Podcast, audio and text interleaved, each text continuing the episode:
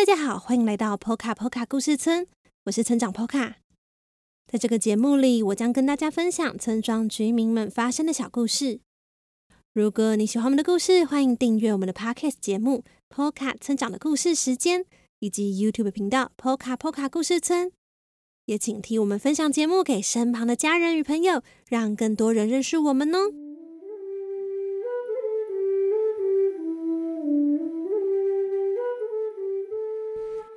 这几天是台湾的中秋节连假，不知道大家是不是都在忙着烤肉、吃月饼和柚子呢？Poka Poka 村的大家这几天刚好也在忙着庆祝中秋节哦。来听听村庄的中秋节和你们的有什么不一样吧。另外，也不要忘记第三回的村长信箱正在征件中哦，可以把想说的话私讯留言，或是给予村庄五星评论的方式告诉村长，就有机会和村民的信件一起被念出来哦。那么，就开始今天的故事吧。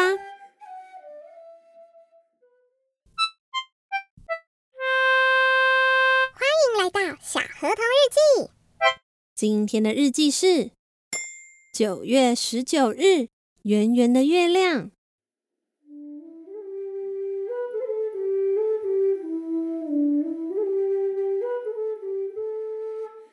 今天是 Poka Poka 村一年一度的月亮节。你问我什么是月亮节吗？啊，就是大家的中秋节啦。但在 Poka Poka 村呢，我们称这个节日为月亮节，主要是因为这天的月亮又大又圆。但不仅仅是这个原因哦，通常在接近月亮节时，Poka Poka 村的大家会一起吃着一种叫做月亮饼的饼干。所谓的月亮饼，据说是使用来自月亮的石头。烤制的饼干，大部分的饼干都是圆形的，就像是月亮一样。村庄最有名的月亮饼是由瑞特先生甜点店所制作。他们不仅会做圆形的月亮饼哦，最近还开发了一些特别的形状，像是星星或是爱心形状的饼干。甚至啊，也可以刻制化，请他们制作你想要的形状。不过，我总是在想，他们是怎么用来自月亮上的石头制作饼干的呢？而且，为什么每一家甜点店都可以有来自月亮上的石头呢？这些石头究竟是怎么被带来村庄的呢？除了月亮饼之外，最近也越来越多村民会吃月亮果，也就是之前和罗宾一起采收的柚子啦。因为这是一种接近月亮节才会看到的水果哦，所以在 Poka Poka 村又被称为月亮果。酸酸甜甜的果肉藏在厚实的果皮中，并带着淡淡的香气。其中果皮呀还能防蚊虫，所以在波卡波卡村受到了很大的欢迎。为什么呢？因为这和月亮节的其中一个习俗有很大的关系哦。波卡波卡村月亮节的当天，所有的家人与朋友会一起聚集在户外，并在萤火前。为一个和月亮相同的圆形，这时候当然少不了可以驱除蚊虫的柚子果皮喽。小河童我呢，今年一样还是和妈妈还有山上小学的同学与他们的家人一起度过月亮节。我们升起萤火，先是一起吃着烤肉，接着吃了柚子。最后呢，是月亮饼。这中间为了怕大家吃得太饱，或是想睡觉，我们还会一起唱歌、跳舞，玩一些游戏，说说和月亮相关的故事。而这中间，一旦有动物需要暂时离开时，就一定得有其他动物来补它的位子，直到太阳出来之前，绝对不能让大家围成的那个像月亮般圆的圆圈消失。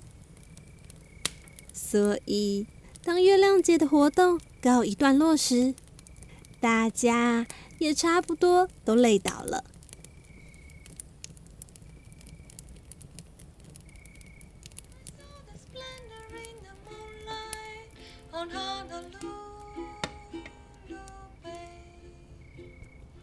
不过，也因为这一天，总是吵吵闹闹的玛雅一家能够安静下来欣赏月亮。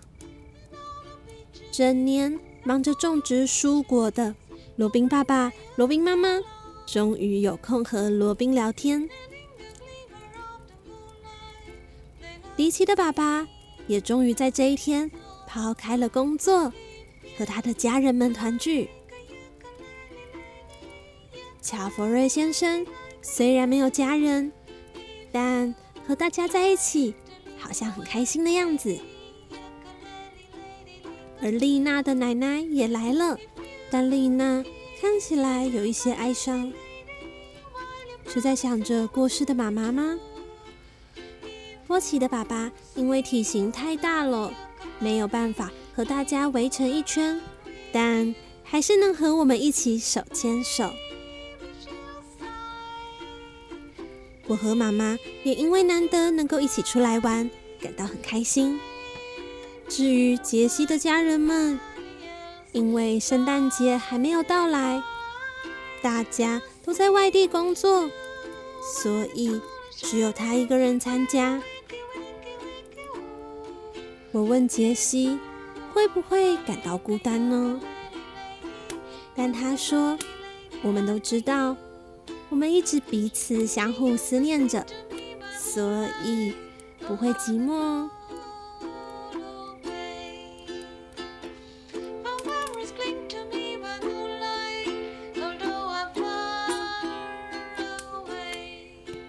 风轻轻吹来，大家看着天上大大的月亮，珍惜在身旁或是远方的家人与朋友。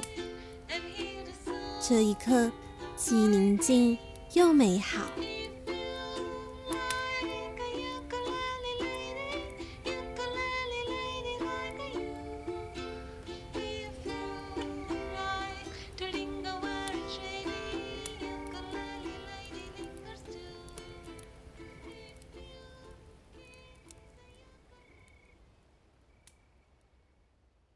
听完今天的故事后。